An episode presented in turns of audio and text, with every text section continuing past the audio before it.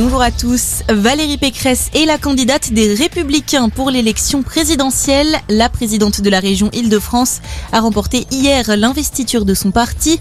61% des voix contre 39% pour Éric Ciotti. Valérie Pécresse entamera demain sa campagne dans les Alpes-Maritimes. La sienne commence aujourd'hui. Éric Zemmour tient son premier meeting cet après-midi à Villepinte en Seine-Saint-Denis. Dans le même temps, Jean-Luc Mélenchon réunira ses militants à la Défense. Le candidat de la France Insoumise organise lui aussi un meeting où il lancera le Parlement de l'Union populaire, un organe de conseil stratégique et programmatique pour la campagne.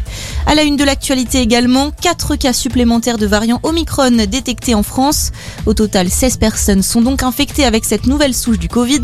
En parallèle, 40 000 patients Covid en moyenne ont été recensés chaque jour en une semaine, un chiffre qui a même dépassé les 50 000 cas hier, des taux qui n'avaient pas été atteints depuis plus d'un an. Face à la progression de l'épidémie, un nouveau conseil de défense sanitaire se tient demain.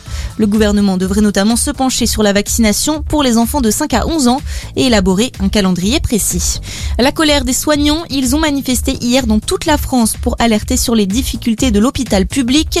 Tous ont dénoncé le manque de personnel, les problèmes de rémunération et les conditions de travail dégradées.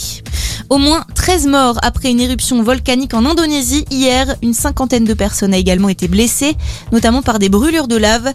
Des milliers d'habitants de l'est de Java ont pris la fuite. Deux personnes sont portées disparues.